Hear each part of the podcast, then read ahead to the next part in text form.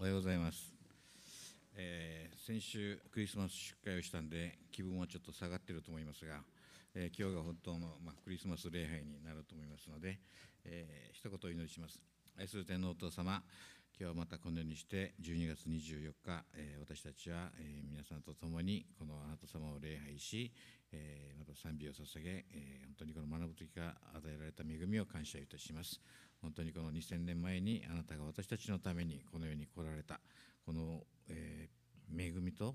本当に父なる神が与えたこの愛の大きさがいかに大きいものかというのが、えー、分かるのがこのクリスマスであると思いますがどうぞまた今日この、えー、これからのひとときをまた神様が祝福してくださいますようにお願いします。この祈りを通してキリストの皆によってお祈りしますアーメンはい、え、12月の第1週目に、えー、奉仕をさせていただいたときに、えー、ヨセフさんの話をさせていただきましたが、今日はその妻となられた、えー、マリアさんのお話をしていきたいと思いますが、えー、一緒にテキストをお読みしましょう。えー、新約聖書、ルカの福音書の一章。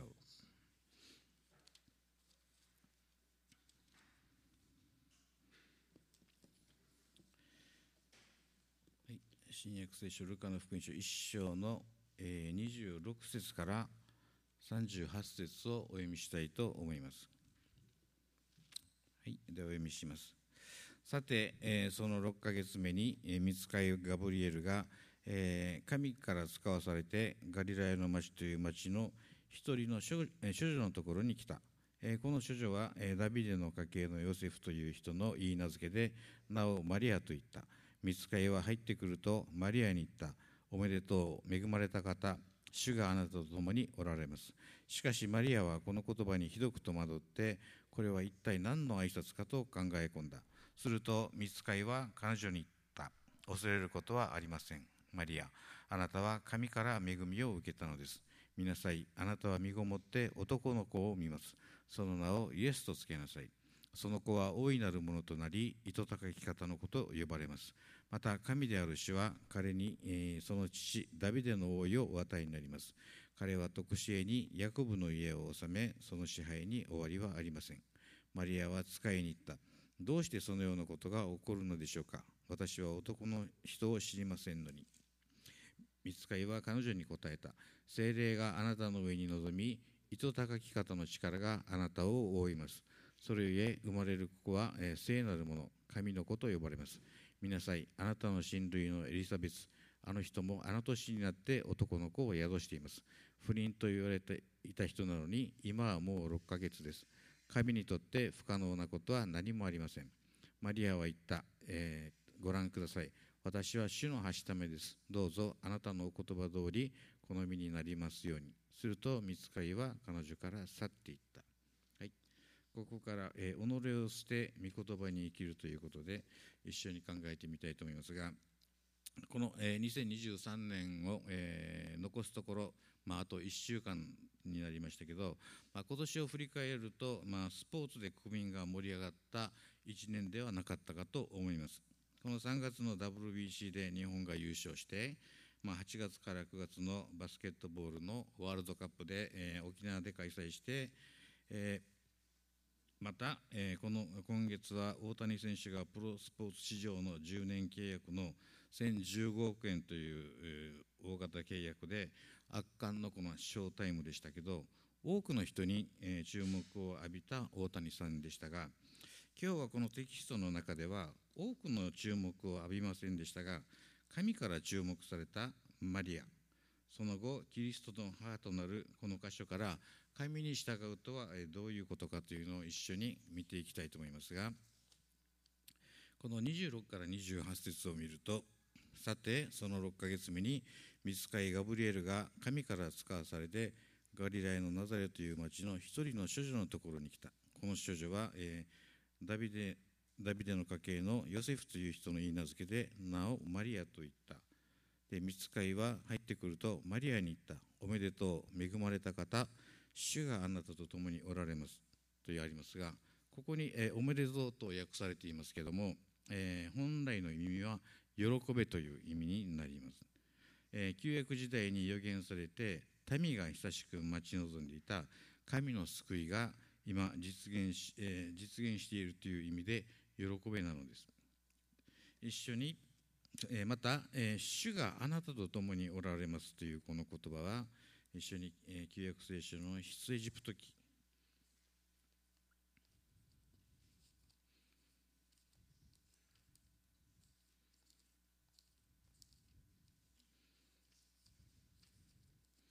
出エジプト記の、えー、3章の12節。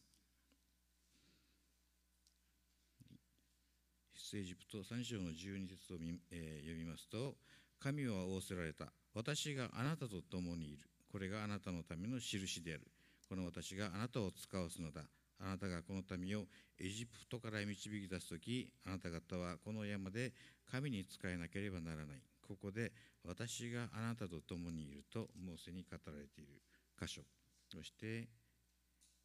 エレミヤ書。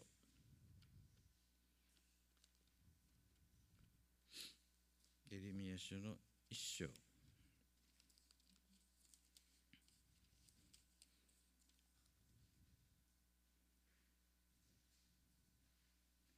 レミヤ書の一章のまあ八節を。彼らの顔を恐れるな。私があなたと共にいてあなたを救い出すからだ。主の言葉というふうにありますけれども。この弱いただの人が、え神の救いの器としてこの選ばれる時に与えられる神の助けを表す言葉だと思います。主があなたと共におられます。同じようにここでもマリアに特別な使命が与えられたのです。おめでとう恵まれた方主があなたと共におられます。29と30を見るとしかしマリアはこの言葉にひどく戸惑ってこれは一体何の挨拶かと考え込んだ。すると見つかいは彼女に言った。恐れることはありませんマリア。あなたは神から恵みを受けたのですとありますがこの 一章を見るときに、えーザカリアも同じように見つかいが現れているのです。一章の11から13節を見るとすると主の使いが彼に現れて甲の祭壇の右に立った。これを見たザカリアは取り乱し恐怖に襲われた。見つかいは、えー彼に言った。恐れることはありません。ザカリアあなたの願いが聞き入れられたのです。あなたの妻エリザベスはあなたに男の子を産みます。その名をヨハネとつけなさい。そして18節を見るとザカリアは見つかいに言った。私はそのようなことを何によって知ることができるでしょうか。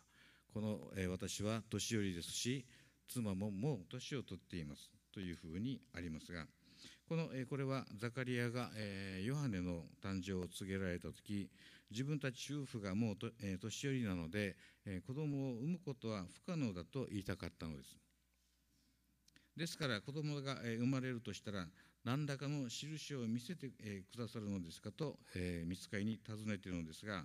ある人はこのザカリアの質問は疑問の質問だったというふうに説明していますがこの逆に見つかいがマリアのもとに行った時の言葉というと31から34を見ると「見なさいあなたは身ごもって男の子を見ます。その名をイエスとつけなさい。その子は大いなるものとなり糸高き方の子と呼ばれます。また神である主は彼にその父ダビデの王位をお与えになります。彼は常しえにヤコブの家を治めその支配に終わりはありません。マリアは見つかいに行った。どうしてそのようなことが起こるのでしょう？私は男の人を知りませんのに。とありますけど。えーここ、えー口語訳ではどうしてそんなことがありえましょう？というふうに訳しています。先ほどのザカリアは、えー、見つかいの知らせに対して私はそのようなことを何によって知ることができるでしょう？と疑問を見つかいに投げかけたのですがマリアは疑問ではなく驚きの質問だったのです。人間の常識では考えられないのですがその考えられないことがどうして起こるのかというニュアンスなのです。マリアはヨセフと結婚するえことが決まっていましたがまだ正式には結婚したわけではなかったので性的関係を持っていなかったことからです。そのようなものがどうして男の子を産むことができるでしょうかと。その子は大いなるものとなり糸高き方のことを呼ばれますと。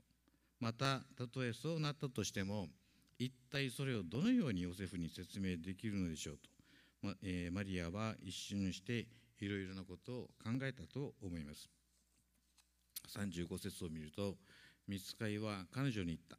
精霊があなたの上に臨み糸高き方の力があなたを覆います。それゆえ生まれる子は聖なるもの。神の子と呼ばれます。精霊がマリアの上に臨み糸高き方の力があなたを覆います。私は男の人を知りませんと自ら処女であると伝えたマリアの言葉に見つかいは精霊があなたの上に臨みあなたは身ごもるというふうに伝えているんです。これはありえない人間の、えことであり人間の常識では考えられないことなのです。この大谷選手の、え活躍も私たち凡人では考えられないものですが創世紀の、え一章の3節を見ると神は仰せられた。光あれ。すると光があった。この天地創造の箇所ですがこれも私たちには理,、え理解できないことだと思います。どんなに科学が進歩しても神の言葉によってこの地が創造された。このことが理解できないのと一緒でマリアの処女降誕など分かるはずもないのです。しかし36節を見ると見なさいあなたの親類のエリザベスあの人もあの年になって男の子を宿しています。不妊と言われていた人なのに今はもう6ヶ月です。37節を見ると神にとって不可能なことは何何もありませんとあります。大切なことは、えー、それをどのように説明するかということではなくて神がそのような方法をとってくださったという事実をそのまま受け入れて信じることなのです。それが信仰だと思います。そのために神が取られた方法が処女降誕だったということなのです。38節を見るとマリアは言った。ご覧ください。私は主のはしためです。どうぞあなたのお言葉通り好みになりますように。すると見つかいは彼女から去っていった。ご覧くださいとマリアは言っていますがこのマリアは神の前に、えー、ありのままの姿を見せたということになります。何も聞かざることなく私は主のはしためです。はしためとは奴隷のことですが奴隷とは、えー、主人の意思に従うもののことです。それは簡単なことのようでなかなかできないものだと思いますがこの神の前、えー、ばかりにならず職場では常に、えー、上司と呼ばれる方がいますがその上司からの命令に対しても心でブツブツ言いながら業務をこなしましてや鍵口を叩いて上司を潰そうとしたりします。この「はしためです」と言えた、えー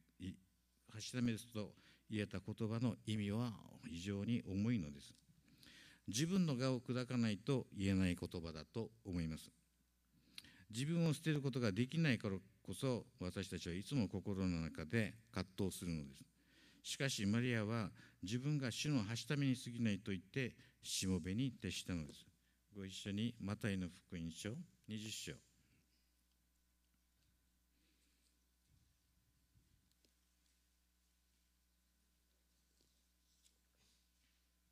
福音書20章の。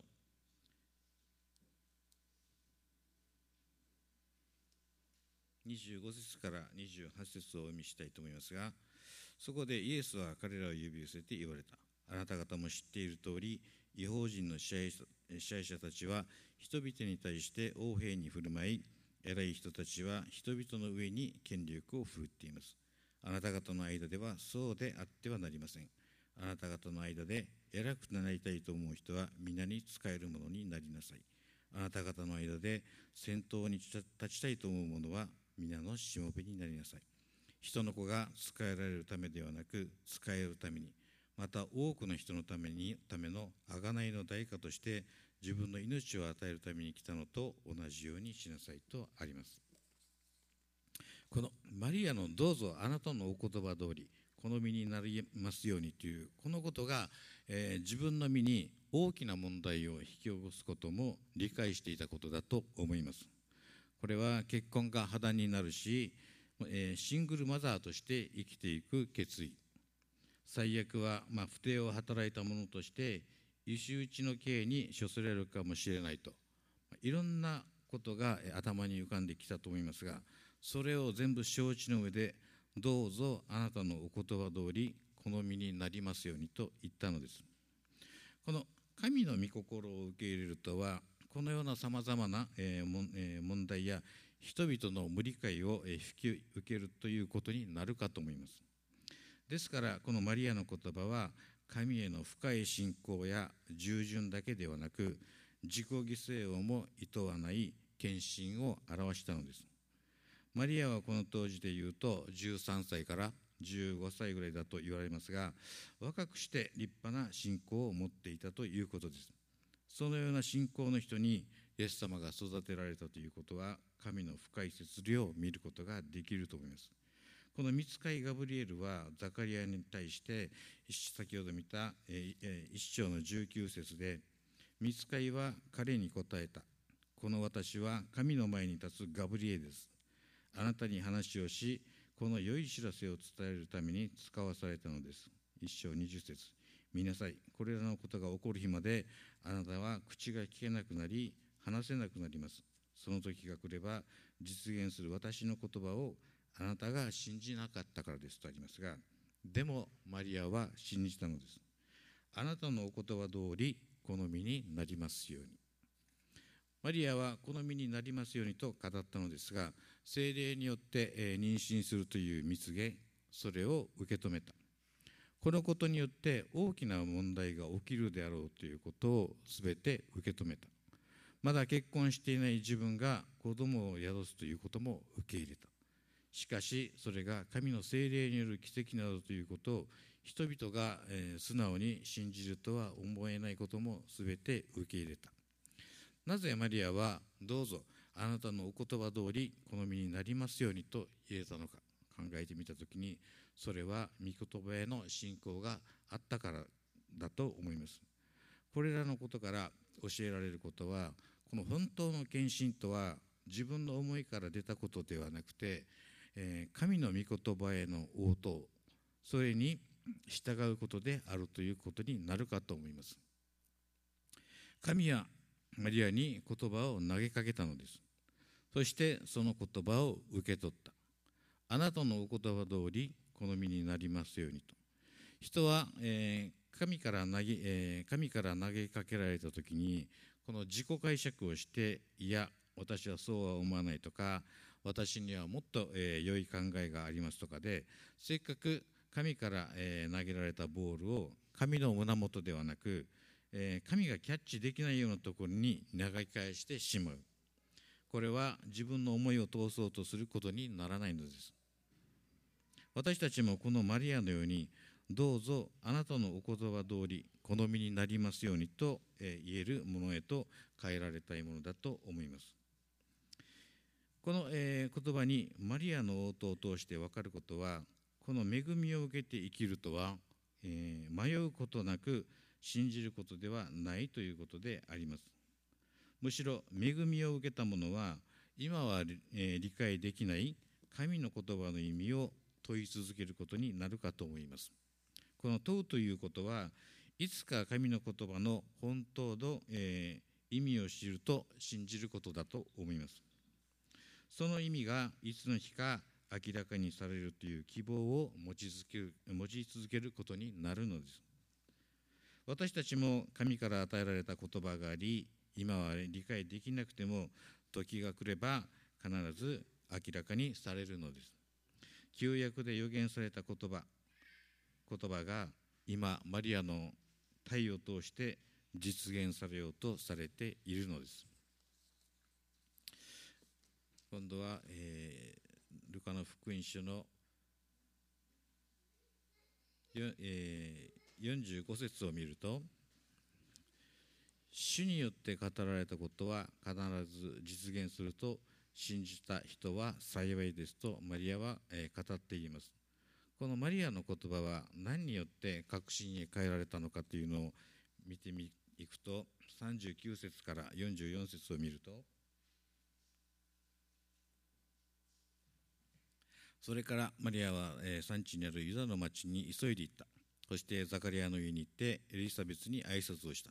エリザベスがマリアの挨拶を聞いた時、えー、子が体内で踊りエリザベスは精霊に満たされた。そして大声で叫んだ。あなたは女の中で最も祝福された方。あなたの体の身も祝福されています。私の主の母が私のところに来られるとはどうしたことでしょう。あなたの挨拶の声が私の耳に入った。ちょうどその時私の体内で子供が喜んで踊りましたというふうにありますけど。このマリアは見つかりの言葉を受け取ってこのエリザベスの方に会いに行ったのですがそれは親類であるエリザベスなら自分の身に起こったことを唯一理解してくれると思ったのでしょう。高齢でありながら神が願いを聞き子供を授けてくださった主の奇跡を体,、え、体験していたのでマリアの言うことを受け入れることができたのだと思います。これはマリアにとってどれほどの、え、大きな慰めであったかと思います。47節を見ると私の霊は、えー、私の救い主である神を褒め神をたたえます。私のこの癒しい橋ために目を留めてくださったからです。ご覧ください。今からのちどの時代の人々も私を幸いなものと呼ぶでしょう。で55節を見ると私たちの、え父祖たちに語られた通りアブラハムとその子孫に対する憐れみをいつまでも忘れずにとありますがこの最後の言葉は、えとても意義深いものがあると思います。この聖書の、え神は約束の神です。えアブラハムの約束を忘れないでその約束を果たしてくださったのです。しばしば私たちは自分の思うようにならないとイライラしてみたり人間関係がちょっとこじれたりすると、え、神から、え、捨てられたりしたのではないかと。また罪を犯した場合や何か失敗したりすると自分は呪われていると思ったりしますが神は私たちを最後までお捨てにならずその約束を約束を必ず実現してくださるのです。ですから私たちはこの約束の神を信じなければならないのです。最後にヨハネの福音書15章。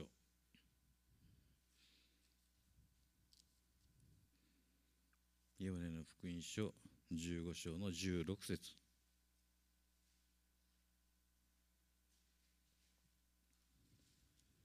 お読みします。あなたがあなた方が私を選んだのではなく私私があなた方を選びあなた方を任命しました。それはあなた方が行って実を結びその実が残るようになるため。またあなた方が私の名によって父に求めるものをすべて父がお与え、与えてくださるようになるためです。あなた方が私を選んだのではなく私が私があなた方を選びあなた方を任命しました。この御言葉にしっかりと信仰の基礎を置き、えー、主によって語られた約束はかた、えー、必ず実現すると信ずる必要があるのです。このクリスマス今から2000年前に一人の緑子が神であられるのに人の子としてこの世に誕生されました。